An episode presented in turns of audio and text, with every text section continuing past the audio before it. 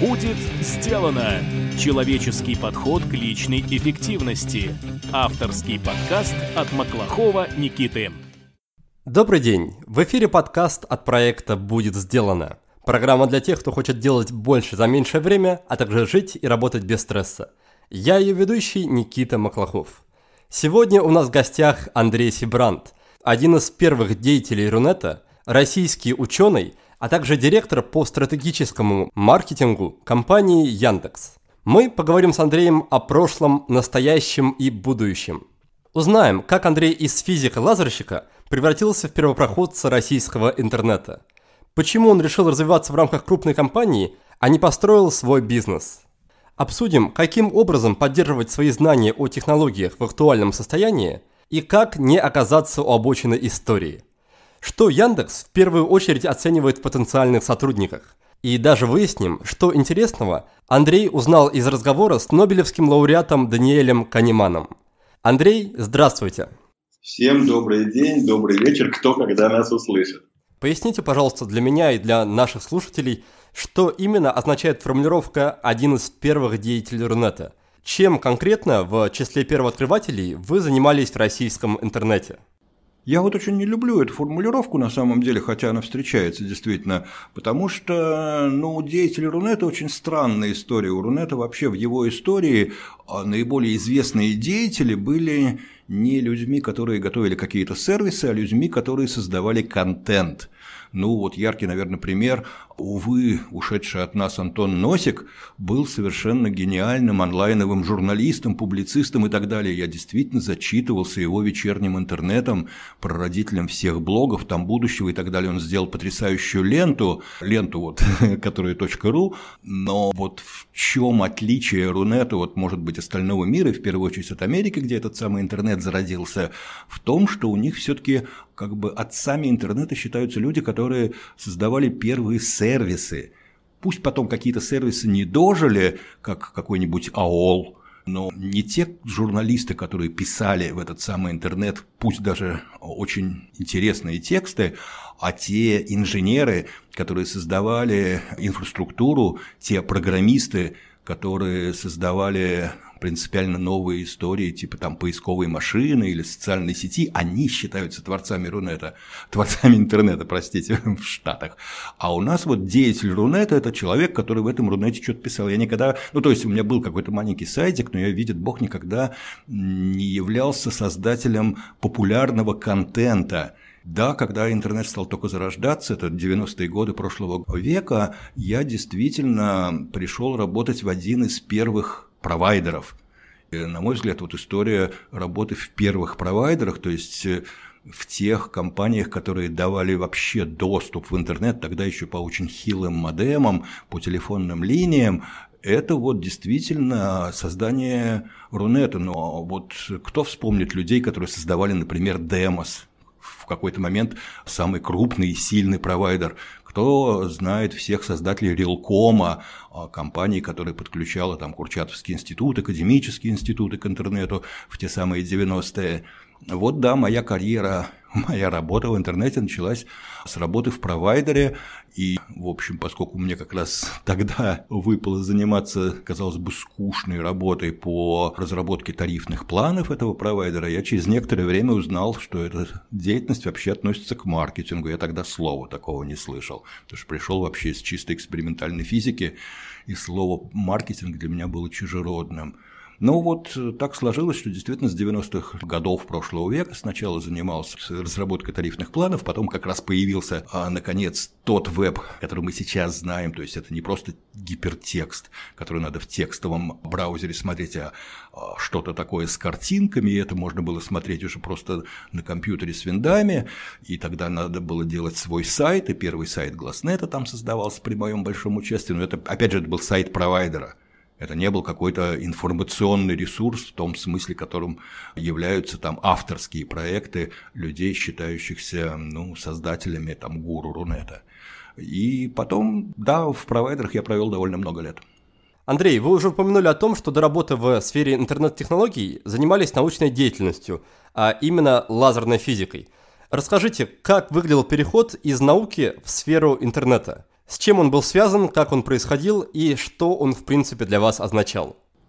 Да, в общем-то, происходил он довольно гладко, и выглядел он совершенно естественно, потому что в те самые 90-е годы, в общем, большая советская наука тихо разваливалась на кусочки, а действительно в области, например, лазерной физики, ну, достаточно сказать, что как бы именно советские ученые, Басов и Прохоров, получили за разработку первых лазеров Нобелевскую премию, то есть мы действительно в этом месте были, ну, не то что впереди планеты всей, но, по крайней мере, в авангарде большой лазерной науки и техники.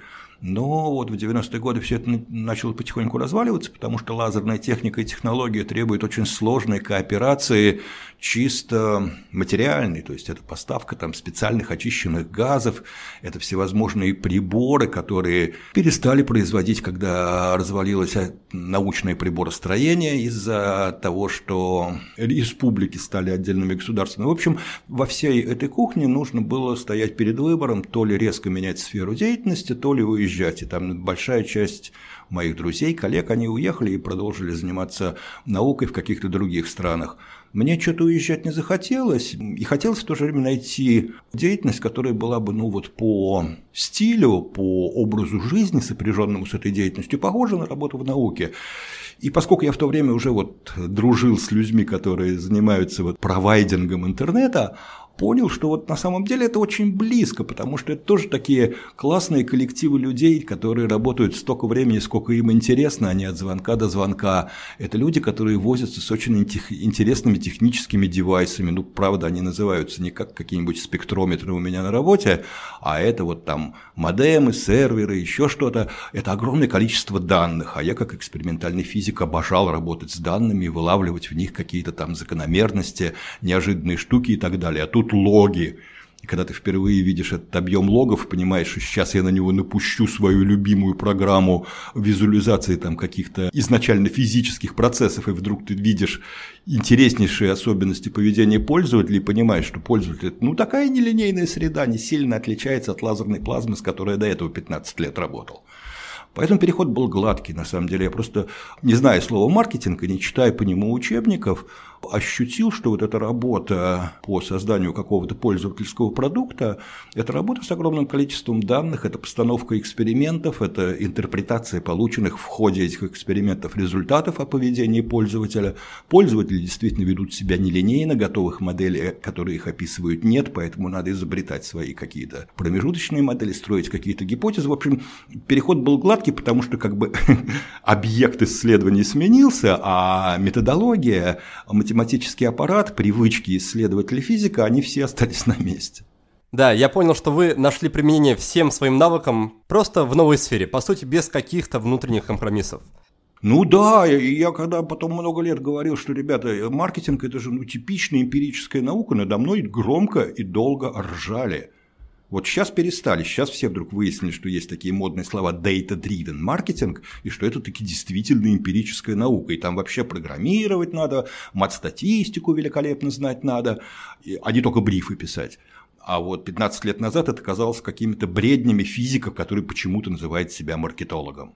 Андрей, у вас довольно богатый послужной список. Вы работали над разными проектами и, насколько я знаю, по большей части в руководящих должностях.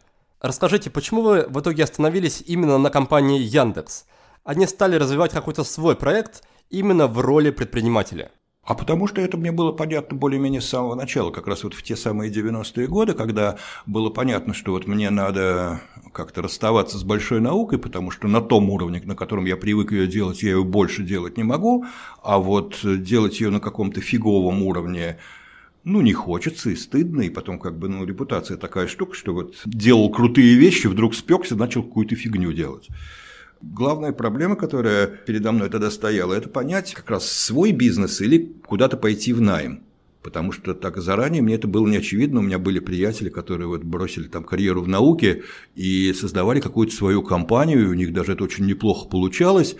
Но я, в общем, понял, что как-то эмоционально, что ли, это как-то не мое. То есть мне все-таки огромное количество ответственности, ответственности за людей, ответственности там перед клиентами, в конце концов, огромное количество непредвиденных обстоятельств, которые действительно, особенно на старте своего бизнеса, абсолютно исключают какие-то там вещи, связанные с, ну, не совсем личной жизнью, но там с, с тем временем, которое ты хочешь отдать этой личной жизни. Ну, не мое, мне это будет тяжело, мне это будет немножко неприятно, а вот какого-то супердрайва, что я вот сейчас создам свое личное личное дело, и вот это будет мое детище, ну, не испытывал я этого восторга. Ну и как следствие, когда вот я увидел вот эту маленькую команду, сейчас бы ее назвали стартапом, первый этот провайдер Glassnet, я ощутил себя как-то на месте. Мне там было комфортно, и это и было выбором. Хорошо, давайте тогда немножко еще поговорим поподробнее о компании Яндекс. Вы работаете там, насколько я знаю, уже около 15 лет. И за это время, я уверен, встретились, познакомились и пообщались с огромным количеством сотрудников этой компании. Расскажите, какого человека, на ваш взгляд, можно назвать идеальным сотрудником Яндекса? Ну, это все-таки очень зависит от того, кем этот человек в Яндексе работает. Все-таки Яндекс уже слишком большая компания, чтобы в ней были универсальные специалисты. И, конечно же, человек, работающий в отделе продаж столь крупной компании с, с нашими оборотами, должен быть там, блестящим коммуникатором, в том смысле, что он очень хорошо, очень тактично и одновременно очень убедительно должен уметь работать с клиентами самого разного ранга. В то же время требовать таких коммуникационных навыков от какого-нибудь ведущего программиста, ну, наверное, там это приятно, но это такой плюсик, вишенка на торте, но совершенно не обязательная штука. Ведущий программист может быть и достаточно замкнутым человеком, если его понимают его коллеги, такие же, может быть, не очень коммуницирующие люди, то этого больше, чем достаточно. Поэтому мне кажется, что универсальный список, в общем, не существует, он привязан к специальностям. Но что есть в качестве объединяющего людей, работающих в Яндексе, это, конечно, готовность к командной игре, потому что Яндекс – это все-таки компания, в которой люди работают в командах, и эти команды могут быть очень разные, но самое главное, что эти команды, они действительно что-то создают в режиме такого совместного творчества. В частности, это одна из причин, по которых мы несколько раз в разных местах пробовали приглашать каких-то сильных людей на удаленку и поняли, что это не живет что вот на самом деле творческая работа, она требует все-таки физического общения, какими бы хорошими не были средства связи, так же, как вот любые большие научные коллективы, они тоже все-таки, как правило, если даже разнесены в разных точках, то они очень часто встречаются и без физического контакта ничего хорошего не производят. Поэтому вот, наверное, способность быть командным игроком и получать удовольствие от командной игры – это та черта, которая свойственна всем индексоидам. А если говорить о коммуникации среди сотрудников Яндекса и конкретно в вашем общении с коллегами, сейчас все чаще и чаще можно услышать истории про поколение X и поколение Y, о том, что к людям из этого поколения нужен какой-то особый подход, что люди старшие эти поколения уже понять особо не могут. Так вот, насколько часто вы сталкиваетесь с этим вопросом в своей работе и делаете ли вы что-то, чтобы научиться лучше понимать более молодых коллег? Честно говоря, не сталкиваюсь, и вообще вот это вот поколенческое деление считаю такой забавной, но, в общем, скорее придумкой маркетологов, потому что внутри поколения есть очень большие э, разбросы между тем, что интересно одним людям, что неинтересно другим, потому что если верить вот этим самым описаниям последних поколений, всяких иксов и игреков особенно, это люди, не способные сконцентрироваться, это люди, которые не могут дочитать до конца статью на два экрана, не говоря уже о целой книге ну, как-то вокруг меня есть люди, и почти все люди в Яндексе, они с удовольствием читают большие долгие книги, они способны 8 часов каждый день концентрироваться на одной специальной задаче, которую они решают, и в этом смысле ни разу вот в эти шаблонные описания иксов и игреков не попадают, хотя по году рождения вполне вписываются. Может быть, здесь просто налицо ошибка вышившего? Ведь в Яндекс попадают люди, прошедшие определенный отбор. И этот отбор подразумевает, что они уже много читают и умеют концентрироваться. Конечно, я просто говорю о том, что у любого поколения, конечно же, есть широкий диапазон, широкое распределение способности, например, читать длинные тексты или широкое распределение умения концентрироваться. И на самом деле это история, которая отличает, ну вот, характеристики этого распределения от поколения к поколению. Не надо говорить, что если максимум этого распределения куда-то сдвинулся, то его крылья просто исчезли. Это не так. То есть есть огромное количество людей, которые вот этими вот пресловутыми чертами совершенно не обладают. И, кстати, они есть и за пределами Яндекса тоже в больших количествах. И это вообще во всем мире, потому что очень смешно. С одной стороны, говорят, что это люди, которые не способны читать, с другой стороны, тиражи бумажных даже книг в Америке постоянно растут, и кто-то их покупает. В итоге выясняется, особенно это хорошо видно, когда ты смотришь за поведением пользователя, уж чего-чего про это мы много знаем, что да, конечно, люди больше начинают смотреть клипы на YouTube, но это совершенно не мешает им смотреть 60-минутные сериалы. Хорошо, а если говорить, допустим, не о коммуникациях среди сотрудников, а в целом о коммуникации между поколениями, допустим, даже в рамках одной семьи, считаете ли вы полезным или, возможно, необходимым, чтобы люди старших поколений осваивали какие-то технологии, которые привычны и знакомы более молодым людям – Например, сидели в тех же мессенджерах, где сидят их дети. Играли, возможно, в те же самые игры, просто чтобы лучше друг друга понимать и как-то выстраивать общение. Да, конечно, просто это на самом деле надо делать не ради детей, а ради самих себя. И в этом смысле очень легко заметить, что, например, мамаши детей а, и папаши детей сидят в мессенджерах и чатиках родителей – Э, не потому, что они таким образом хотят при, приблизиться к своим детям, просто им, как родителям, эта среда позволяет коммуницировать друг с другом и приносит некую дополнительную пользу. Поэтому технологии же новые, они придумываются не для того, чтобы вот молодые поколения э, быстренько их освоили, а старые с ужасом таращились на все происходящее. Да нет, э, мы сейчас даже видим, что скорее прирост пользователей интернета в первую очередь идет за счет людей самых старших возрастов потому что это, по сути дела, единственная группа, где еще не сто процентов проникновения этого самого интернета. Я считаю, что современные технологии, они как раз прекрасны тем, что в отличие от технологий там, 20-летней давности не требуют каких-то специальных навыков, доступны абсолютно всем, и овладение ими, использование их, ну, просто делает жизнь лучше, независимо от возраста. Вместе с тем сейчас появляется все больше технологий, которые обывателю, на первый взгляд, по крайней мере, кажутся совершенно непонятными и очень научными, вроде того же самого машинного обучения, блокчейна и так далее. Считаете ли вы, что каждый современный, уважающий себя человек должен как можно скорее идти и изучать это хотя бы на таком базовом уровне, чтобы потом не остаться на обочине истории? Считаете ли вы, что без этих знаний уже просто не будет возможности развиваться в плане карьеры и в плане личного роста?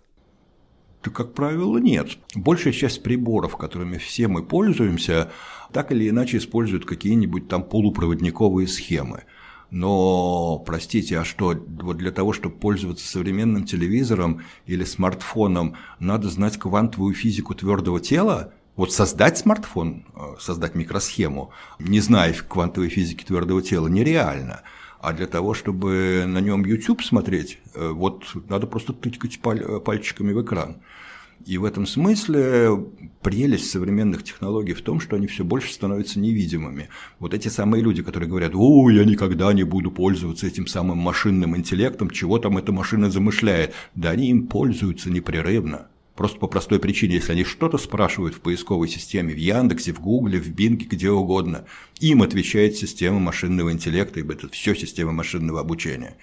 Они почту свою заходят и вдруг видят, что там, в общем, спама меньше, чем содержательных писем. Это тоже целиком машинный интеллект, потому что давным-давно все системы фильтрации спама в почте обучаются сами по себе, а не следуют каким-то жестким инструкциям людей ну и так далее. Они там в интернете за что-то платят. Вообще все платежи в интернете существуют только по той простой причине, что система отлова всяких ложных транзакций, транзакций, инициированных мошенниками и так далее, все эти системы – это системы машинного обучения, искусственного интеллекта, если вам больше нравятся эти слова. И именно они позволяют банкам соглашаться в итоге с транзакциями в интернете, потому что большая часть мошеннических транзакций отлавливается, и для банков этот бизнес не является убыточным. Ну и так дальше, там можно много чего еще посмотреть, и в итоге окажется, что любой человек, который пользуется современными технологиями, хочет он того, не хочет он того, но давным-давно пользуется этим самым искусственным интеллектом. И все-таки очевидно, что современные или будущие технологии, они значительно изменят не только нашу жизнь, но и нашу работу. Исходя из этого, на развитие каких навыков стоит делать акцент сегодня, чтобы опять-таки завтра не остаться на обочине? Ну вот ровно тех, которые просто нам нужны в обычной рядовой жизни. То есть вот действительно умение пользоваться современными средствами связи, то есть там мобильным телефоном не только для того, чтобы звонить, а чтобы воспользоваться на нем, например, а, каким-то мессенджером, умение быстро найти информацию. Другое дело, что все эти умения, они сейчас становятся все более и более быстро осваиваемыми, потому что когда-то для того, чтобы, не знаю, начать работать на компьютере с Windows, надо было курс окончать. Куча людей вот э, ломались на том, что они не могли оформить не могли окончить курсы пользователя персонального компьютера, и поэтому персональный компьютер для них становился чем-то недосягаемым. Простите, я не знаю людей, которым надо сначала окончить курс пользования там, айфоном или самсунгом, и только после этого они начнут пользоваться. Как-то вот начинают э, младенцы и старики пользоваться ими, не оканчивая курсов, и у них у всех неплохо получается. Поэтому на самом деле технических навыков становится нужно все меньше, а вот понимание, что вот в этом месте мне не нужно делать чего-то руками, а нужно просто найти соответствующее приложение или обратиться к соответствующему сервису, вот это важно знать. Если вы хотите не просто слушать подкасты и читать книги, но и реально менять что-то в своей жизни, приглашаю вас на курс полезного действия.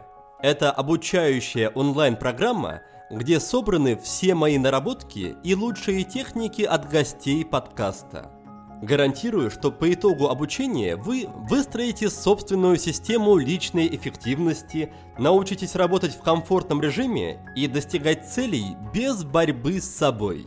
Кроме того, вы внедрите не меньше 10 полезных привычек и, если нужно, избавитесь от трех вредных – но главное, вы освоите технологию управления привычками и потом сможете самостоятельно проработать любую, даже самую сложную привычку. Обучение длится 3 месяца с небольшими перерывами на каникулы. Всего 3 ступени по 16 уроков. На каждый урок вы будете тратить примерно 40 минут. Можно проходить курс самостоятельно, с куратором или под моим личным руководством. Наши обучающие курсы прошли уже более 700 человек, и 93% участников готовы рекомендовать курсы своим друзьям и родным. На каждом потоке у нас собирается очень крутая компания, так что сокурсники станут вашим новым, сильным и поддерживающим окружением – Обучение даст реальные результаты, которые сохранятся надолго, потому что вы получите не одноразовый волшебный пинок, а проверенную технологию. Поменяются ваш образ жизни, образ мыслей и стиль работы. В общем, это будет полномасштабная работа над собой, причем в легкой и увлекательной форме. Все подробности об участии в КПД ищите на нашем сайте по адресу willbedan.ru game. До встречи на курсе! Хорошо, тогда давайте немножко вернемся назад к разговору о компании Яндекс. И мне сейчас хочется поговорить вот о чем. Все чаще и чаще можно услышать о том, что компании должны предоставлять или обеспечивать своих сотрудников не только деньгами, но и делать все возможное, чтобы в жизни их сотрудников – появлялось больше смысла и больше счастья. А, расскажите, что в этом плане делает Яндекс для своих сотрудников, чтобы они были более счастливыми и чтобы их жизнь была больше наполнена смыслом? Ну, Яндексу в этом смысле немножко проще, просто по той причине, что это, кстати, хороший, между прочим, вопрос, очень мне нравится тем, что он, наверное, как раз говорит про ту разницу поколений, о которой мы говорили раньше, и вот про эту разницу я забыл упомянуть. Вот ребята помоложе, они гораздо больше, чем старшее поколение, более возрастные сотрудники, заинтересованы не просто в соцпакете и в размере зарплаты, а еще и в том, чтобы они понимали, нафига они это делают. То есть вот эта история про то, что в жизни, в том числе в работе, должен быть смысл, что старый критерий, который когда-то считался очень правильным, я работаю, чтобы жить, я вот тяжелым, иногда омерзительным трудом заработал деньги, а теперь я вот оставшиеся два часа в сутки буду заниматься на эти деньги чем-то, что мне приятно, эта модель для вот ребят помоложе реально неприемлема. Они хотят, чтобы вот если они как-то тратят часы своей жизни, в том числе на работе, чтобы они понимали нафига или они просто будут другую работу искать. И в этом смысле, конечно, в любой компании, которая вот делает массовые продукты, причем на самом деле любые, там, например, в этом смысле работа продавца в магазине, как ни странно, близка к работе сотрудника Яндекса. Человек, придя в магазин, понимает, что он делает каждый день. Вот эта бабушка уйдет там с продуктами, Этому человеку я подсказал э, что-то, что он не мог найти на наших полках, и люди просто уйдут домой чуть более довольные с едой. А человек, который занимается разработкой какого-то продукта в Яндексе, он понимает, что этот продукт изменит к лучшему в жизни своих пользователей. И ему не надо объяснять, что у нас тут есть великие цели, которые состоят, он сам, собственно говоря, своей работой жизнь людей улучшает и видит это потом потому, как люди этими сервисами пользуются, как люди про эти сервисы пишут, и даже если они ими возмущаются, то возмущаются потому, что, в принципе, они бы хотели этим пользоваться, только не хотят, чтобы тут занозы торчали в виде багов, поэтому баги надо залечить. Поэтому с мотивацией в компаниях, которые реально создают продукты для людей, как-то все достаточно хорошо. А конкретно вы какими сервисами Яндекса больше всего гордитесь? И считаете их наиболее полезными для обычных людей?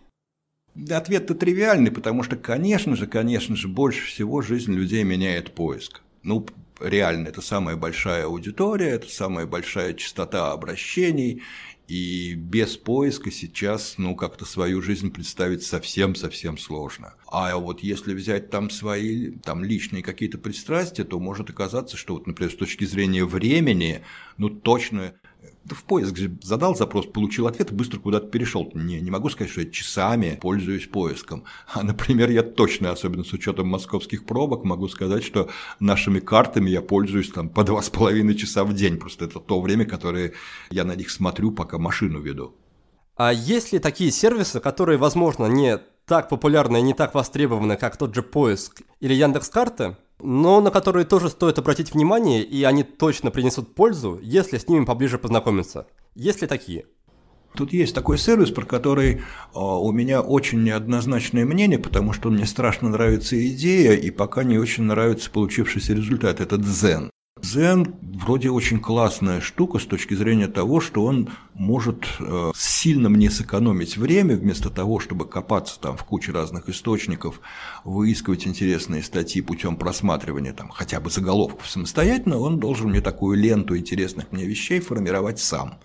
У него пока вот в моем случае это как-то не очень получается. Я все-таки надеюсь, что вот это заявленные и очень сильные команды, я знаю ребят, которые делают цен, способность обучаться на основе поведения пользователя в итоге формировать ему ровно то, что он хотел бы сегодня почитать, посмотреть, там, послушать, она как-то вот э, станет для меня, ну, работающей.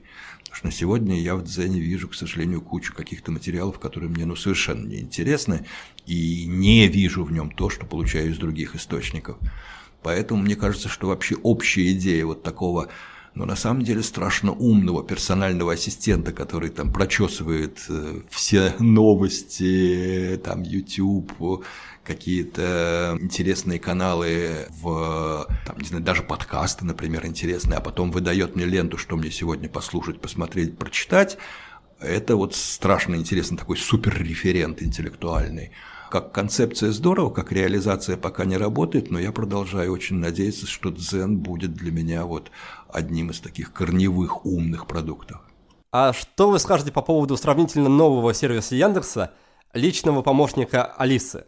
А, расскажите, пользуетесь ли вы им сами, и если да, то как? А это не сервис, Это не сервис, это интерфейс. Конечно, потому что, собственно, Алиса сама по себе не решает какой-то конкретной задачи. То есть нет какого-то сокровенного знания, которым обладает именно Алиса. Алиса – это интерфейс, который, если тебе нужно что-то найти, в это время руки заняты, то есть в машине я, кстати, действительно довольно часто пользуюсь, то Алиса тебе э, сможет найти и заставляет тебя что-то набирать на клавиатуре. Если в этой роли я им пользуюсь редко, но зато знаю кучу людей, которые делают. Алиса может быть болталкой. У нее есть режим болталки, когда вот действительно просто, ну как-то совсем надо 5 минут убить времени, а заниматься чтением чего-то неохотой, вот, правда хочется что-то совсем легкомысленного, то просто поболтать с Алисой – это тоже нормальное вполне развлечение. И это, вот, наверное, быть единственное, что назвать сервисом Алиса, Алиса в режиме болталки.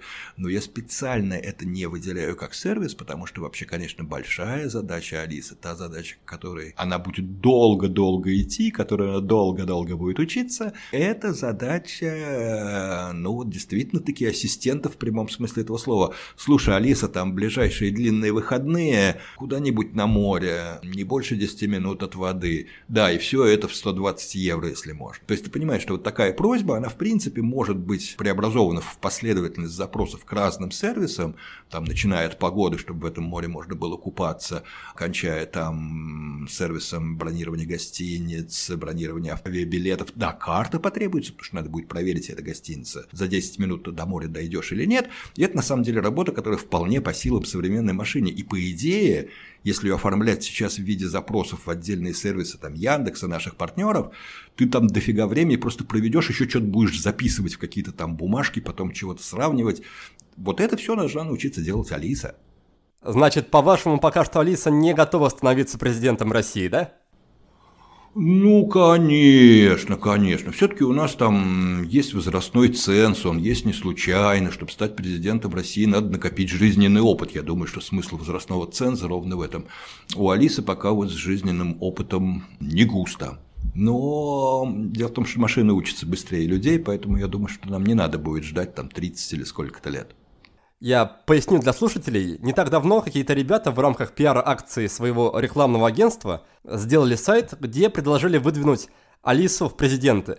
И за короткое время они набрали почти что 100 тысяч голосов, если не ошибаюсь, обойдя при этом даже многих реальных кандидатов. Получился, мягко говоря, такой успешный кейс. Ну, это на самом деле, в общем, не совсем шутка. Я думаю, что ну, сразу на президента замахиваться может быть и сложно, но вообще история, при которой вот какие-то выборные должности или должности, которые связаны там с каким-то общением с людьми, будут занимать умные машины, это гораздо более близкое будущее, чем кажется. Хорошо, и снова мне хочется немного откатиться назад и задать еще один вопрос по поводу работы в Яндексе. Поделитесь, пожалуйста, парочкой советов для тех людей, которые хотят попасть в вашу компанию на работу. Что этим людям нужно знать и каким образом можно повысить хотя бы на несколько процентов шанс того, что их в итоге возьмут и их кандидатуру одобрят? Ну, тут есть, как обычно, есть простой и официальный путь, и как бы он все равно а, необходим, это у нас список вакансий открыт, соответственно, это зайти на нашу страничку, ссылка с нее есть где-то в нижней части заглавной страницы Яндекса, и посмотреть все вакансии, потому что так или иначе человека все равно на эту страницу отправят, даже если вдруг как-то там про эту вакансию договариваются люди просто в реальном мире в разговорах, то все равно, вот слушай, в конечном счете все равно тебе надо заполнить эту анкету, потому что как бы вход в наш HR-отдел, он через э, заполнение формочки на сайте. И там, кстати, надо смотреть, потому что для некоторых специальностей это действительно просто вот расскажите о себе, приложите резюме, а для других специальностей, таких большинство и самые интересные как раз туда попадают, надо сделать либо контрольное задание, либо ответить на какие-то вопросы. И вопросы, которые там задаются, почти всегда не имеют правильных ответов. То есть там интересно посмотреть не то, способен ли человек пользоваться Яндексом, чтобы найти ответ на вопрос. Ну, как-то это, наверное, базовое умение. А интересно направление мысли, эрудиция, стилистика изложения этого ответа. Это очень важный дополнительный информационный фактор, который учитываются при решении позвать человека на интервью, не позвать человека на интервью. Поэтому, конечно, для всех интересных специальностей это не просто заполнить анкету очевидными формальными ответами, а это продемонстрировать умение нетривиально думать и, как бы, если, например, речь идет о там, вакансиях программиста, качественно писать код, потому что там, конечно же, будут конкретные примеры, которые потребуют продемонстрирования, ну, демонстрации профессиональных умений. Но кроме этого, конечно, обязательный конец пути, вот эта самая анкета, но начало пути может быть довольно разным, потому что Яндекс проводит огромное количество всяких школ, школ, причем далеко не только для программистов, там есть и школа менеджеров, и школа дизайнеров, и школа продуктов, и школа еще кого-то, кого только нету. И понятно, что человек, который окончил такую школу, и эта школа, в общем, естественно, для взрослых людей, ну, понятно, в каком, тер, в каком смысле термин школа использует, человек, окончивший эту школу, конечно, гораздо лучше и качественнее отвечает на вот эти самые вопросы анкеты, потому что его, собственно, этой школе учат отвечать так, как на эти вопросы отвечают в Яндексе а просто потому что это вопросы все из, из ну, реальной профессиональной жизни. Поэтому, конечно, большим плюсом, неформальным, что я там в анкете пометил, что я кончал вашу школу менеджеров. Слушай, если ты кончал школу менеджеров, а на вопросы отвечаешь, как будто не кончал, это очень плохо. ты ничему не научился. Поэтому сам по себе факт окончания школы менеджеров не помогает. А вот уровень ответов, который ты в результате этой самой школы менеджеров продемонстрировал, очень даже может помочь. Поэтому вот очевидный такой лайфхак, как принято говорить, это пройти какую-то из школ Яндекса по своей специальности или близкой специальности. Это резко повышает шансы на дальнейший прием. Андрей, вы упомянули нетривиальное мышление как один из ключевых факторов для успешного трудоустройства в Яндексе. Скажите, делаете ли вы сами что-то в своей жизни, чтобы сохранять в любом возрасте гибкость ума и как раз это нетривиальное гибкое мышление – Делаете ли вы какие-то практики и включено ли это как-то у вас в повседневную жизнь?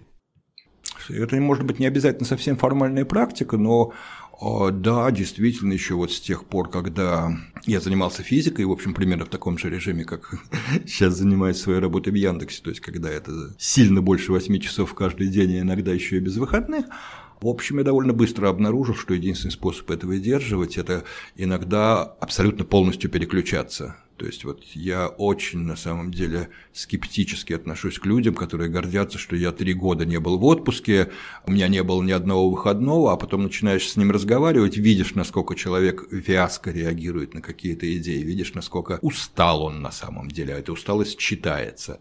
И поэтому вот э, я считаю, что необходимость переключаться, необходимость таким образом как-то отдыхать, она действительно ну вот по собственному опыту даже могу судить, сильно помогает мне вот в моем возрасте, а мне сейчас все-таки 63, а совершенно спокойно работать рядом с 20-летними и, по крайней мере, продолжать генерить какие-то идеи, которые их возбуждают.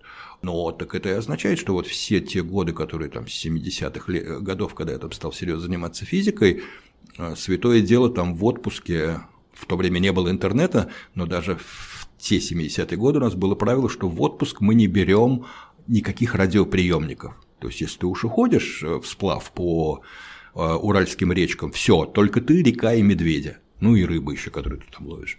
Сейчас я тоже очень люблю уезжать в какие-то дальние края несколько раз в год. Теперь у меня география может быть пошире, чем была в 70-е годы. Но принципы те же, что, не, конечно, в принципе, у меня там есть мобильный телефон, и в суперкритической ситуации меня достанут но вот этот вот рефлекс, а надо обязательно проверить, чего там в рабочих чатиках, нет, не надо. Вот на неделю надо забыть про рабочие чатики и думать о горах, море, кто что любит. Несколько раз в год обязательно полностью выключаться из этого и жить чем-то другим, причем это очень индивидуально. Кто-то может погрузиться там неделю писать картину, это тоже нормально. Если там не хочешь никуда ехать, ты вообще по складу не путешественник, отлично погрузись на неделю в живопись и напиши картину, думая только о ней. Насколько я знаю, вы за свою жизнь посетили огромное количество мест, и мне очень хотелось бы услышать, какие места для вас являются местами силы, в которых вы больше всего наполняетесь энергией. Ну, у меня это горы, такие определенные места в определенных горах. Как они находятся, ну, ну не знаю.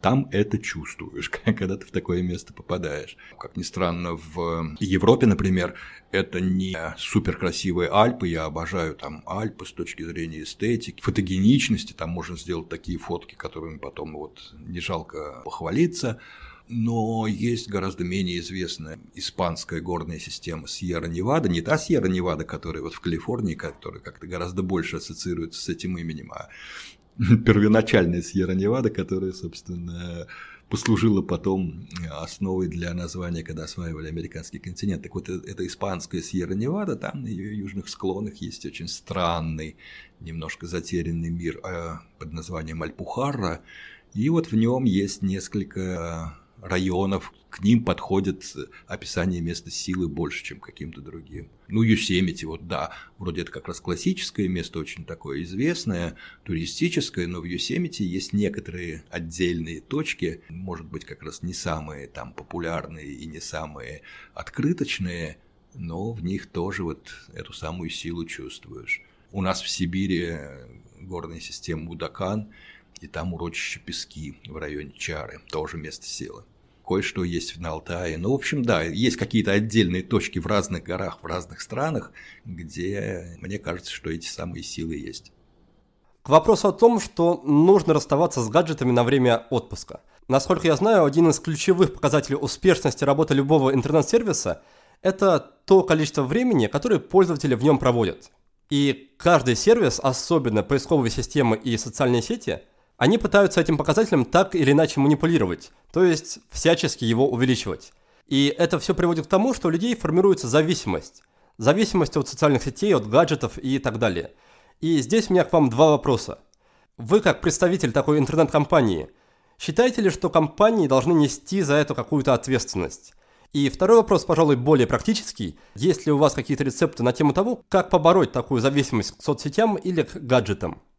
Не знаю, у меня, кстати, вот здесь такая непопулярная точка зрения, что это все-таки зависит от людей, как и любые другие зависимости, они скорее про человека, чем про его окружение. И если человек склонен на какие-то зависимости подсаживаться, то в те времена, когда не было интернета, ну, он мог подсадиться на азартные игры или на выпивку, а, или еще на какие-нибудь вещи – история про то, что вот э, какие-то новые неприятные возможности дали именно технологические вещи, я как-то ну, вот не уверен, что это сильно, что это так, просто потому, что человеку, которому вот хочется уйти от, э, в общем слове, в общих словах реальности, в отсутствие интернета тоже хватало способов. Вот я говорю, начиная от простейшего способа алкоголизма, кончая более утонченными, связанными там, с запойным чтением. При этом почему-то запойное чтение детективных романов никто не считает зависимостью.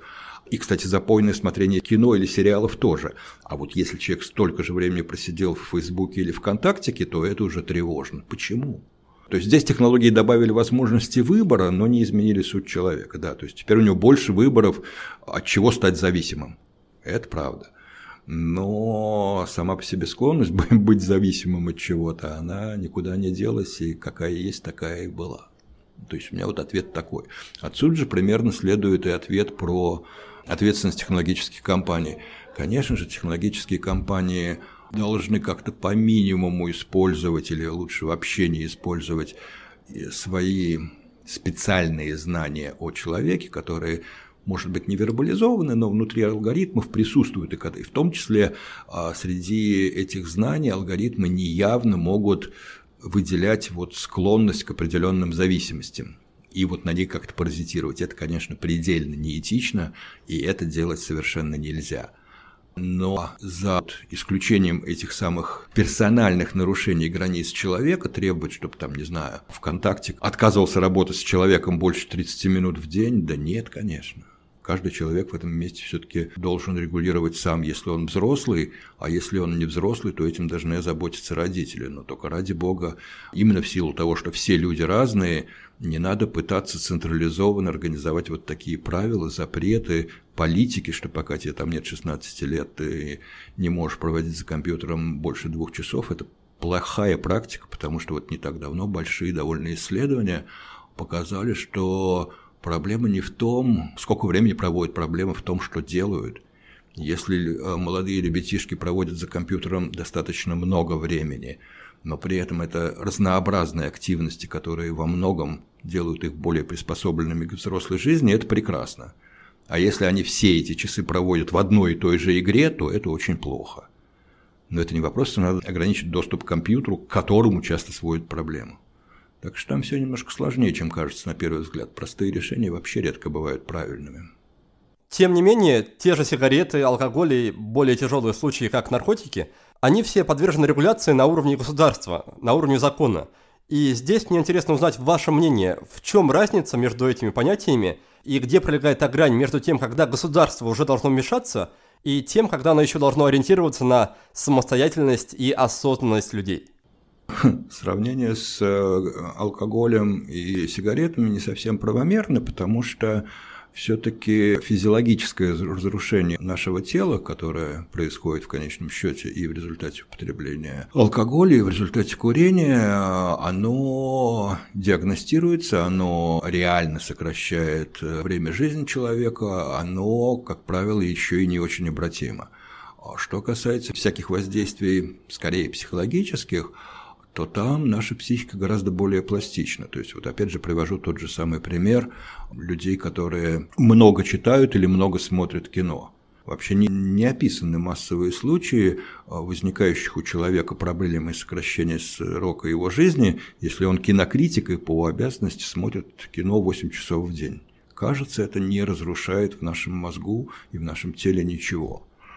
А попытка начать регулировать потребление контента, ну, простите, для этого другое слово называется, существует, там цензура называется. Утверждать, что цензура есть способ заботы о человечестве, можно, но это вопрос не про физиологию, не про психологию, а чисто про политические истории. Первая часть выпуска позади. Через минуту мы с Андреем обсудим будущее. А пока давайте вспомним важные идеи, которые уже прозвучали. Андрей рассказал о компании Яндекс и о том, каким требованиям должен отвечать идеальный сотрудник. Работу в интернете мой гость сравнивает с работой в науке. И там, и там человек может сам выбрать себе нагрузку, изучать технические девайсы, ставить эксперименты, анализировать данные, изобретать что-то и строить гипотезы. В крупных компаниях, таких как Яндекс, обычно не требуются универсальные солдаты. У соискателя должны быть специальные навыки и знания – а также умение работать в команде. Чтобы попасть в Яндекс, нужно заполнить анкету и показать, что вы умеете нестандартно мыслить, быстро искать нужную информацию в интернете и находить решение сложных задач. А чтобы увеличить свои шансы на трудоустройство, имеет смысл пройти одну из школ, которые организует Яндекс. Далее мы с Андреем обсудили тему конфликта поколений. Он считает, что эта проблема во многом преувеличена, надумана, Далеко не вся молодежь имеет те недостатки, которые ей приписывают. Что же касается представителей старшего поколения, то их главная задача – осваивать новые технологии, программы и средства связи. Это не так сложно, как кажется, но совершенно необходимо для комфортной жизни и сейчас, и в будущем. Напоследок, мы затронули актуальную для многих проблему зависания в соцсетях. Андрей убежден, что причина не в сервисах и не в технологиях, а в самом человеке. Если есть склонность к зависимостям, то она будет проявляться самыми разными способами. Просто ограничивать себе доступ в сеть, по мнению Андрея, неразумно. Лучше обратить внимание на то, чем конкретно вы занимаетесь в соцсетях, и пользоваться ими по делу для решения конкретных задач. Насколько я знаю, вы не так давно общались с очень интересным человеком, с Даниэлем Канеманом. И мне бы сейчас хотелось узнать, о чем вы говорили – и какие были самые ключевые, самые интересные мысли в вашей беседе? Хм, говорим мы, понятно, о тех вещах, в которых он является большим специалистом. Это когнитивные искажения, это вот несовершенство нашего мышления, это те ловушки, в которые мы попадаем, когда мы думаем, что мы на самом деле принимаем решения разумно, а принимаем их совершенно неразумно и нелогично. И мы как раз обсуждали, а появились ли какие-то новые, специфические именно для вот этого технологического современного мира типы э, ошибок рассуждений, когнитивных искажений и так далее. И у него была очень интересная мысль, которая сводится примерно к следующему, что вот огромное количество неприятия технологий, требования не допустить на улице беспилотные автомобили, не допустить системы, которые не могут объяснить, как они принимали решения к принятию каких-то решений, он очень резонно, как профессиональный психолог, заметил, говорит, слушай, в 90% случаев люди, которые долго принимают однотипные решения, совершенно не в состоянии объяснить, почему они это делают. Ну, потому что я как бы уже давно знаю, как в этом случае надо себя вести. А почему? Да фиг его знает, я за 10 лет привык принимать правильные решения. Нормально от человека, все готовы слышать такое объяснение и не принимают его от машины. И вот как раз тут-то Канеман предположил, что все это очень похоже на некое обожествление. И это очень парадоксально и в то же время психологически очень а, красиво и объяснимо что вот это вот требование к тому, что мы не можем позволить машине что-то делать, потому что она может это сделать как-то неправильно, оно, в общем, из неосознанного предположения, что уж если машина делает, то это божество, которое не может ошибиться. Если это божество вдруг ошиблось, то это катастрофа вот во внутреннем картинке мира. Это очень хорошо видно вот на примере всех этих историй про аварии беспилотных автомобилей все согласны с тем, что этих аварий будет там по разным оценкам в десятки, в сотни раз меньше, чем аварий сейчас с, э, участием людей. Но при внимательном рассмотрении, а почему же тогда это плохо? Ну, вот когда меня там задавил человек, ну, ну так бывает, в конце концов, ведь не случайно, даже вот в Уголовном кодексе, в конце концов, который является, ну, кодификацией наших этических представлений, наказание за убийство умышленное и наказание за убийство неумышленное, когда наехал на человека, сильно разные потому что люди понимают, что, в общем, как-то, ну, так сложилось. Более того, в некоторых случаях вообще ответственности может не наступить. Но ответственность за любую ошибку машины должна наступить и тяжелейшая. И вот это требование несразмерности ответственности, что мы не можем выпустить автомобили, даже если они будут убивать каждый день всего по одному человеку, ребят, постойте, сейчас сотни людей в день гибнут от того, что их давят другие люди, которые сидят за рулем. Ну так это как-то люди, это как-то нормально. Но вот чтобы каждый день машина убивала по человеку, это страшно. И вот это вот неприятие того, что машина будет что-то делать э, лучше, чем человек, но не совсем идеально, связано с тем, что вот как происходит, как ни странно, в голове у этих людей полное божествление машины, что машине можно доверить что-то делать, только если она будет абсолютно божественно безупречной. Тогда да, тогда пожалуйста.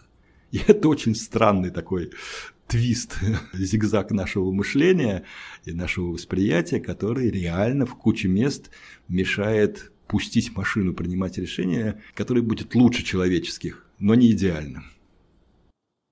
Да, далеко не очевидная мысль на самом деле. Ну, поэтому ее и высказывал человек, который, слава тебе Господи, все-таки получил Нобелевку и психологией занимается не один десяток лет. Хорошо, Андрей, я знаю, что вы совсем не любите заниматься какими-то предсказаниями будущего, но совсем эту тему стороной обойти я не могу. Поэтому мне хочется спросить у вас, что нас с наибольшей вероятностью ждет впереди в отношениях с технологиями. Например, один из гостей нашего подкаста, антрополог Станислав Дробышевский, довольно серьезно предполагает, что люди в будущем могут стать неким паразитическим придатком машин, что машины будут обеспечивать нас всем необходимым, а мы будем все время находиться в таком приятном сне и только получать от машин необходимые для поддержания жизни вещества. Или другой возможный сценарий, например, тоталитарный режим – который очень часто показывается в сериале «Черное зеркало». Так вот, какой сценарий развития событий вам лично кажется наиболее вероятным? Да ни тот и ни другой. Просто а, чего машины делают, а, это машины вот за счет общей автоматизации любого типа труда, они уже давно это эффективно делают на производстве, потому что посмотрите, какое количество людей было занято век назад в сельском хозяйстве, и как-то это вот считалось очень человеческой функцией, вот еду выращивать, хлеб выращивать. Сейчас в десятки раз сократился процент населения, занятый выращиванием хлеба. Хлеба меньше не стало, правда, и это важно. А эти люди нашли себя в чем-то другом. А потом возникла вот такая, собственно, та, та проблема, которая происходит сейчас, что а, возникла концепция среднего класса, который вот является там основой общества. И вот средний класс, он должен бы там, осознанно трудиться, там, приносить пользу и так далее. Современная история вот со всеми этими умными машинами приводит к тому, что средний класс идет примерно туда же, а, куда уже ушли фермеры и рабочие. Э, он не шибко нужен. А дальше просто произойдет, на мой взгляд, очень интересная ситуация, при которой вот этот вот необходимый труд, то есть когда ты должен выбирать из спектра профессий, которые просто ну, вот есть на сегодня в обществе, и далеко не всегда это совпадает с твоими там мечтами, ну, ярчайший пример, вот э, дофига людей мечтают, что они хотели бы там много писать но на сегодня, если только ты не работаешь там пиарщиком, да и тот, там даже работая пиарщиком, пишешь не совсем то, что ты хотел бы писать. Но просто вот прожить сейчас э, писанием тех текстов, которые приятны тебе самому, там, быть вот поэтом или прозаиком, который обеспечивает э, себе жизнь своим писательским трудом, ну, слушайте, все знают этих вот писателей-поэтов, которые могут себе на жизнь заработать писательством, их там, ну, наверное, тысячи на страну в лучшем случае – а вот реально миллионы получают удовольствие от писания. Или вот как сейчас там все с удовольствием занимаются какими-нибудь скетчами и очень неплохо рисуют, если посмотреть вот там, как открыть инстаграмку и посмотреть, какое количество твоих приятелей, окончившие очередные курсы, ездят куда-то и тебе не фоточки шлют, а зарисовки этих новых мест, ну офигенное количество людей. При этом никто из них и не надеется, что он таким образом все на жизнь будет зарабатывать. Хотя им страшно нравится рисовать. Так вот, история, при которой окажется, что, в общем, большую часть таких работ, которые ты делаешь, чтобы заработать деньги на возможность ездить куда-то и порисовать, большая часть таких профессий таки потихонечку скончается. И в этой ситуации произойдет, наверное, все-таки история, которая местами уже случалась а, в некоторых странах, но, конечно, пока до конца не исследована. История, при которой люди будут реально делать то, что им приятно. И при этом будет какой-то процент людей, которым, конечно, просто приятно лежать в виртуальной реальности, ходить под себя и оттуда не вылезать. Их больше ничего не будет интересовать. Но и сейчас такие люди есть. Просто они э, приходят с работы, нажираются, их тоже больше ничего не интересует. Вот. А будут люди, которым страшно прикольно чего-то делать для себя, для других, ухаживать за кем-то. Вот огромное количество волонтеров – это люди, которые уже сейчас работают бесплатно просто потому, что им это прикольно, просто потому, что им это важно. И это даже серьезнее, чем прикольно, потому что волонтеры – это, как правило, люди, которые не по приколу работают, а вот действительно по зову души в прямом смысле этого слова. И вот у них откроется возможность, они смогут этим заниматься не как сейчас по вечерам и в выходные, а все время, потому что вот пресловутый гарантированный доход, машины, взявшие на себя всю работу и так далее. А человек сможет быть в широком смысле этого слова волонтеров. И вот такое общество волонтеров мне представляется на самом деле ну, реализуемой утопией. И кто-то из них, да, будет создавать новые программы для машин, кто-то будет действительно заниматься разработкой там, систем следующего поколения и как-то с ними взаимодействовать. И это будет очень маленький процент населения. А остальные будут действительно таки заниматься самореализацией. Надо просто действительно трезво понимать, что для огромного количества людей самореализация – это отстаньте от меня, дайте мне пялиться в телевизор. Больше ничего не хочу. Ну, еще там это, пожрать. Судя по вашему ответу, вы являетесь сторонником идеи безусловного базового дохода, верно? И как вы считаете, реально ли это будет в России, пусть даже в далеком будущем, но осуществить? В каком-то будущем, да, то есть это понятно, что история, которая будет в первую очередь в связи с культурными особенностями различных, даже не обязательно стран, а различных там наций, классов и так далее, это история, которая по-настоящему займет, как любой культурный переход, несколько поколений. Но я не случайно приводил примеры вот культурного перехода, например, от э, земледельчества, как основной занятости населения, к фабричному труду. А, да, это на это ушло несколько поколений, потому что в том числе это были и культурные проблемы тех людей, которые считали, что вот там работа на земле – это страшно важно, и то, что их дети уезжали куда-то в города, для них было большой моральной трагедией. А да, эти, эти люди еще и первое поколение в городах себя чувствовали не на месте, а оторванными от земли. Их дети уже гораздо спокойнее, которые в городах родились. И эта история, она просто будет повторяться. И вот здесь темпы развития технологий никак не сказываются на темпах вот этих изменения культурно-социальных привычек они измеряются поколениями. Там, к сожалению, единица времени не астрономическая, что мы тут будем думать не в годах, а будем думать там в часах. Мы будем думать не в столетиях, а мы будем думать в годах. Мы будем думать здесь в поколениях, к сожалению. А это штука, которая не зависит от нас, не зависит от того, насколько быстро технологии внедряются в жизнь.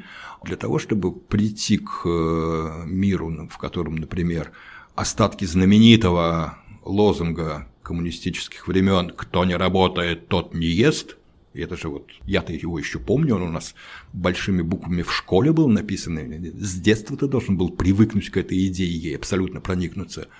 Она вот в обществе гарантированного дохода вообще не имеет смысла. Но уйдут поколения, чтобы эта идея выветрилась. А что из этой картинки прекрасного светлого будущего ждете вы сами, вы лично? Каких прорывов новых технологий вы жаждете больше всего? Трудно сказать, потому что, конечно, больше всего, мне кажется, интересными технологии, которые будут происходить где-то на границе того, что мы называем информационными технологиями и биологией. То есть это даже не обязательно какие-то нейроинтерфейсы, но вообще технологии, которые будут напрямую, а не через промежуточные костыли типа медикаментов, разбираться с проблемами нашего организма, и даже, может быть, не настолько там увеличивать э, сильное время жизни. Там может оказаться, что это как раз не очень решается. Но увеличивать качество жизни, а убрать огромное количество проблем, ну, субъективных для человека, который там часто болеет или у которого какие-то там телесные проблемы, вот здесь, я думаю, все самое-самое интересное. Хорошо, а если учесть в этом предсказании, в этом взгляде на будущее, также фактор наличия государства – как раз готовясь к нашей беседе, я переслушал ваш подкаст и наткнулся в одном из выпусков на, с одной стороны, удивительную, а с другой стороны, на ужасающую новость о том, что в Китае уже создана огромная сеть из, если не ошибаюсь, 400 миллионов видеокамер, которые позволяют найти любого человека в стране буквально за считанные минуты. Так вот, не пугает ли вас самого такая ситуация, и не думаете ли вы о том, что все это в будущем может привести к появлению такого полностью полицейского государства, и в том числе или особенно в нашей стране? Мне трудно сказать про нашу страну, потому что наша страна она как раз какая-то такая промежуточная, она не, могу сказать, что она целиком принадлежит к какой там официально называют эллинистической культуре, а, которая относится там Европа, Штаты, и точно не относится целиком к вот всяким восточным культурам, куда принадлежит Китай. В Китае, кстати говоря, эта перспектива не вызывает никакой э, дрожи, отропи, а вполне принимается обществом. То есть, как раз когда разговариваешь с китайцами, например, на каких-то конференциях по беспилотной технике, по беспилотным автомобилям, они как раз никак не могут понять вот все эти разговоры про дилемму вагонетки, кого там давить. Они говорят, слушайте, ну вот, собственно, мы поэтому и делаем. Давить, безусловно, надо наименее ценного члена общества на вопрос, как же так, ну как можно вообще, то есть этика это что, количественная наука? Да, конечно, говорят китайцы, а вы что, я не понимаю, мы вот в европейской культуре надо давить более ценного члена общества? Или это вообще не важно? А что тогда важно? Ну и вот оказывается, что, как ни странно, в таких задачах, наверное, культурные границы проявятся гораздо ярче, чем сейчас они там проявляются там в искусстве, еще в чем-то, что вполне возможно вот какие-то государства там за счет своей общественности э, вот реально насмерть встанут, чтобы такие системы наблюдения, постоянная полная идентификация граждан а понятно, что там дальше всевозможные там браслеты, чипы, что угодно, то есть не, не надо будет находиться в поле зрения камеры, чтобы тебе все знали. В каких-то государствах это будет настолько неприемлемо, что просто вот э, законодательно будет запрещено напрочь. А вот в каких-то, Китай тому яркий пример, это будет, ну, наоборот, отлично. Жить безопаснее становится, там врачи вовремя приедут, преступников на улице больше нет. И это же классно. То есть это вот вопрос того, где и как трактуется, например, вот свобода и персональные границы, соотношение ценности личности, ценности общества в разных культурах. И поэтому, да, технология дает возможность вот этим культурным установкам очень сильно реализоваться. И еще один вопрос по поводу будущего профессий. В одном из постов, если не ошибаюсь, в Фейсбуке, я читал идею о том, что роботы и технологии – скорее всего, не заменит самые такие черновые, ручные профессии, вроде, например, грузчика или уборщика, потому что это попросту не будет иметь смысла, поскольку ручной труд будет дешевле, чем труд робота. Также технологии не заменят профессии такие высокоинтеллектуальные, когда нужно что-то создавать, писать, творить. Но при этом они как раз заменят средний класс, например, менеджеров, возможно, юристов, бухгалтеров. Скажите, согласны ли вы с этой идеей? И как, по-вашему, как раз будет выглядеть будущее наших работ?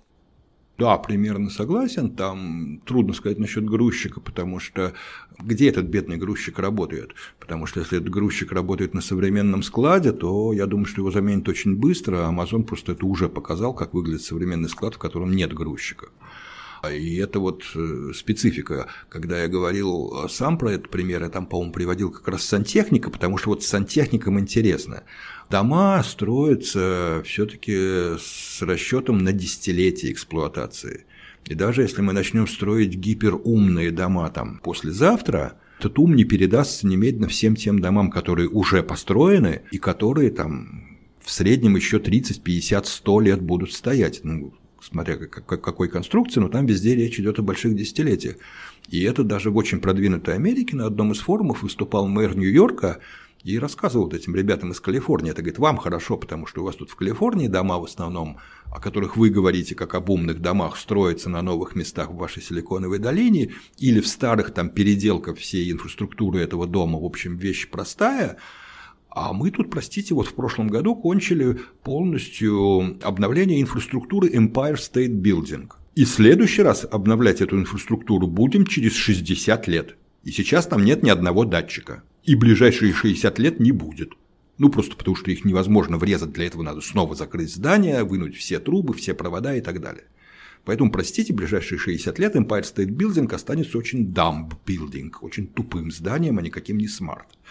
И это, в общем, для, вот, как ни странно, профессии сантехника или там ремонтника в домашнем хозяйстве, на такого, знаете, мастера на час, она точно на ближайшие десятилетия ничем не рискует, потому что люди будут жить, новый дом, может быть, какой-нибудь там через 10 лет появится, который будет самовосстанавливающийся и вообще полностью внутри автоматизированный, но большинство людей будет жить в старых домах, и когда у вас таки сломался бачок унитаза, правда, человек придет и справится лучше, чем робот. Возможно, через 50 лет эта ситуация просто вот с машинами ровно про это же речь, что если даже завтра начнут выпускать беспилотные автомобили, уйдут десятилетия, пока они вымоют все предыдущие. Ну просто потому, что человек не меняет машину на следующий день.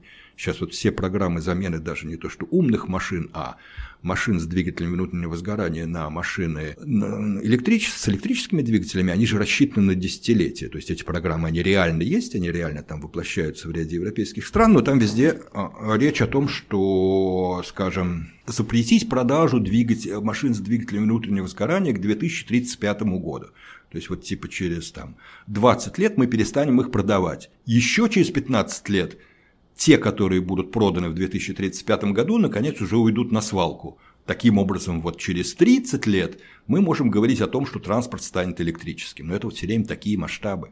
Просто потому, что огромное количество наших предметов окружающего мира, если посмотреть на промышленность, то это время эксплуатации там, станков и так далее. Это все-таки десятилетия. Поэтому профессии не будут так мгновенно вымываться. Будут появляться новые на новых интересных производствах, но никто не будет мгновенно заниматься это чудовищно дорого. Тем, чтобы все станки заменить на какие-то умные, все дома снести и построить новые умные. Поэтому вот огромное количество поддерживающих профессий для вот этой старой инфраструктуры еще десятилетия будут сохраняться. Да, тут, видимо, остается сказать, что жаль только жить в эту пору прекрасную, уж не придется ни мне, ни тебе. Ну, вот я думаю, что большинству наших слушателей придется, потому что вернемся к тем самым разговорам про мои надежды на прогресс медицины в результате вот комбинированных усилий биологических наук и информационных технологий. Поэтому я думаю, что большинство все-таки нас, наверное, слушают в основном ребятишки так, ну, в среднем, там, будем считать, лет 30, кто-то помоложе, кто-то постарше, я думаю, что у них есть реальные шансы а, прожить еще лет 70. А поскольку я сейчас все время говорю, что вот все эти серьезные обновления, они займут там 30 лет, 50 лет, только они таки доживут. И вот за себя, конечно, с грустью должен сказать, что мне вряд ли, а вот для большинства слушателей вполне. Я это по себе, например, хорошо представляю себе их ощущения, потому что вот занимаясь той самой физикой с передовыми приборами, всем на свете, там в 90-м году, я близко себе не представлял мира информационных технологий, в котором мы живем сейчас. Это другой мир, правда. Прошло, на самом деле, порядка 30 лет. То есть вот за 30 лет в этом смысле мир изменился кардинально. И этим ребятам предстоит жить как раз в совершенно другую пору через 30 лет мир будет настолько же отличаться от сегодняшнего, а может быть даже больше отличаться от сегодняшнего, чем наш сегодняшний отличается от 90-го года, где вот все те фразы, которые, ну, их же много этих самых историй про вот фразы бытовые сегодняшнего дня, за которые там 30 лет назад можно было загреметь в психушку. Уйдешь в лес, позвони мне оттуда. Ну да. А сейчас это воспринимается нормально. Поэтому нам, может быть, не придется этого его возраста, не знаю, но нашим слушателям придется.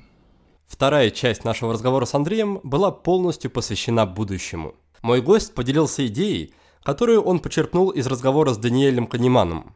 Эта идея заключается в том, что люди обожествляют машины и считают, что у умных машин не должно быть никакого права на ошибку.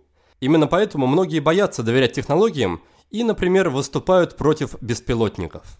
Как бы там ни было, технологии развиваются. Они уже вплелись в нашу жизнь. Эта тенденция будет только усиливаться. Андрей предполагает, что прогресс приведет к полному исчезновению среднего класса. Люди получат возможность заниматься тем, что им по душе, а все необходимые функции будут выполнять машины. Появятся новые разработки на стыке информационных и биологических технологий. Они позволят решать медицинские проблемы и улучшать качество жизни. Возможно, реализуется идея безусловного базового дохода. Скорее всего, со временем исчезнут многие профессии и появятся другие. Будут также развиваться технологии наблюдения за людьми. Правда, уже сейчас далеко не во всех странах такие инновации принимаются с восторгом.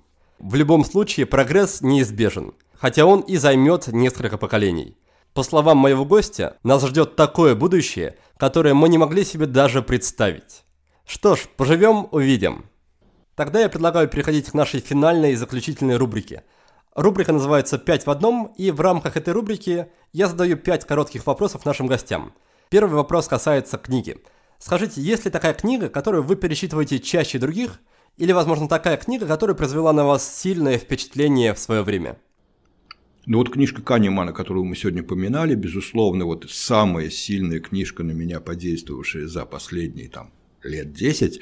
Это вот книжка, которая в русском переводе называется «Думай медленно, решай быстро», автор Даниэль Канеман. Я считаю, что это вообще независимо от профессии настолько много говорит о том, как функционирует человек и его голова, э, что ее должен прочесть каждый. И она, и она не случайно бестселлер, который, что называется, в аэропортах всего мира продается. То есть для того, чтобы ее прочитать, хотя эта э, книга написана по мотивам Нобелевской работы по экономике, написана профессиональным психологом, не надо быть ни психологом, ни экономистом, чтобы читать ее с наслаждением. Она написана простым человеческим языком. Ее каждый может прочесть и практически гарантирую, каждый извлечь из нее и пользу, и удовольствие. Отлично. Тогда второй вопрос касается привычки. Есть ли такая привычка в вашей жизни, которую вы считаете очень ценной и от которой не отказались бы даже в том случае, если бы все остальные привычки исчезли бы? Фантазировать. Э, безусловно, у меня это самая, наверное, полезная и, может быть, странная привычка, потому что я могу этим начать заниматься вдруг там а в процессе обсуждения какого-нибудь прикладного вопроса на каком-то совещании, а мне вдруг в голову пришла на эту тему какая-то странная фантазия. Но потом вдруг оказывается, что да, зря на этом совещании, но вообще классная идея, записали, пошли делать просто в параллельном потоке. И вот привычка фантазировать, которая у меня, правда, как-то там со школы есть, наверное, она, во-первых, в значительной степени помогла карьере, если говорить грубо, а во-вторых, точно делает жизнь интересней. Следующий пункт касается вопроса. Такого вопроса, который вы бы посоветовали задавать людям самим себе, если они хотят прийти к каким-то озарениям, инсайтам или трансформациям в жизни. Ну, наверное, это все-таки вопрос про самих этих людей, и, наверное, это вопрос э, про ценности уж какое-то уж больно пафосное слово, э, смыслы, наверное, какой-то вопрос, который по-разному может формулироваться, но примерно быть про то, а, а зачем я все это буду делать, зачем я делаю то, что я делаю сейчас, а что мне надо делать такого, чего и миру станет лучше, и мне приятней. Вот вопрос про смыслы а дальше их там может быть много, там смысл жизни, смысл там моей работы, смысл, там, не знаю, создать семью именно с этим человеком. Вот вопрос про смыслы в разных формулировках, наверное, очень полезно человеку задавать себе как можно чаще. Я жалею, что я долгое время, к сожалению, этого не делал, и думаю, что много, в общем, потерял из-за этого в жизни. Четвертый пункт о инструменте, о таком инструменте, который как-то облегчает вашу жизнь или делает ее немножко интереснее. Это может быть как и сервис в интернете, приложение, программа, так и что-то из реального мира, будь то удобный стул или ваши любимые кроссовки, что-то такое, что облегчает вам жизнь. На самом деле, вот хорошая, хорошая подсказка про кроссовки. Вообще, высокотехнологичная спортивная одежда – это не совсем то, точное определение, потому что это не то, что вот я хожу на работу там в спортивных штанах. Просто я даже среди одежды вполне городской выбираю ту, в которой использованы а, высокотехнологичные материалы, которые я знаю по своим горным походам и понимаю, что в них будет комфортно, там, ну не знаю, потеть не будешь, а куртка, которая там с мембраной попал под дождь, не промокнешь. В общем, да, я считаю, что вот тот колоссальный прогресс в одежде, который появился благодаря новым материалам, кстати, новым способом конструирования. Вот кроссовки хороший пример. Настолько удобной обувь, поверьте, вот 20 лет назад близко не было, насколько комфортная и удобная обувь современная. И все это пришло, в общем, из спорта и всяких таких, ну как, занятий на свежем воздухе. Отлично. И тогда напоследок пятый пункт, он касается фильма. И критерии здесь примерно те же самые, что и с книгой, или тот фильм, который вы чаще других пересматриваете, или тот фильм, который произвел на вас сильное впечатление. Вот тут гораздо тяжелее, потому что я вообще не большой любитель кино. Я кино смотрю крайне редко, смотрю от случая к случаю. Иногда хожу просто, чтобы там, ну вот как я смотрю «Черное зеркало». Просто это штука, которая, ну как бы, вокруг нее куча вопросов в том контексте, где я вот просто работаю. Там нормальный вопрос после лекции. Что вы думаете про «Черное зеркало»? Поэтому как бы неприлично говорить, да не смотрел я ваше «Черное зеркало». Ну, что про все сезоны, кроме последнего, где стали появляться интересные вопросы про человека, мне смотреть скучно, что предыдущие сезоны, они э, ни разу не являются антиутопией, потому что в них описано все то, что уже есть сейчас. И поэтому это скучно. А вот, и потому что там все про то, как, к чему страшному может прийти технология. Она туда давно пришла, вы не заметили, а мы не умерли. Поэтому они скучны. А вот в последнем сезоне очень ярким примером является серия про устройство слежения, которое мама повесила на ребенке, на, на ребенка, а потом стала фильтровать, собственно, жизнь этого ребенка, потому что устройство достаточно умное, чтобы блокировать восприятие ребенка всякие неприятные картины вокруг.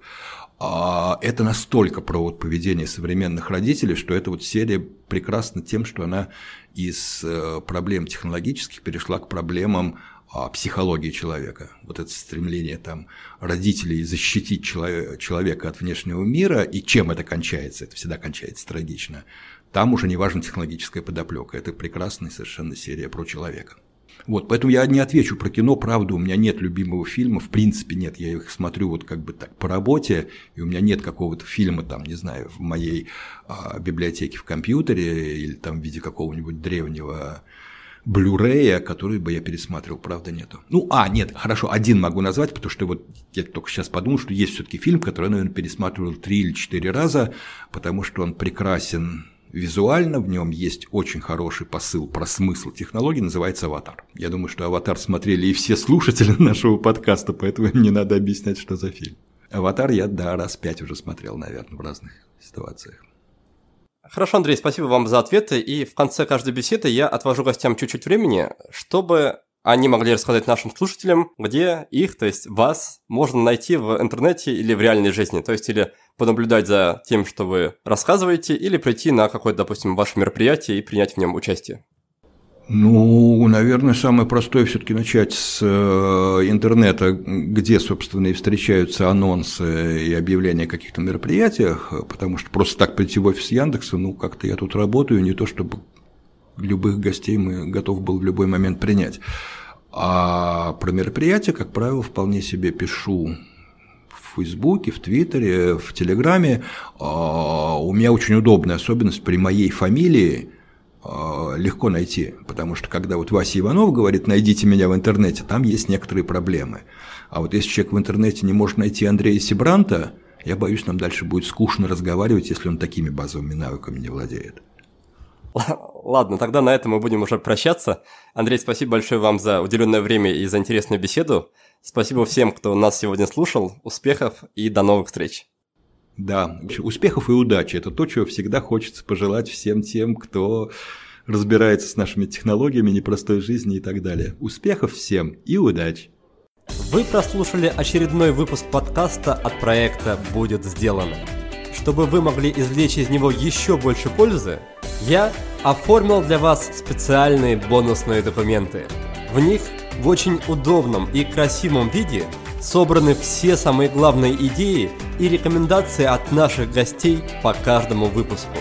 Напишите пару приятных слов на странице подкаста в iTunes или опубликуйте ссылку на подкаст на своей странице в любой из социальных сетей, а после этого напишите мне в личные сообщения или на почту, и я буду рад отправить вам эти бонусные документы. Также не стесняйтесь присылать мне обратную связь, вопросы, идеи и комментарии. А я, в свою очередь, приложу все усилия к тому, чтобы каждый выпуск был интереснее и насыщеннее предыдущего. Оставайтесь с нами, и все самое важное в жизни будет сделано.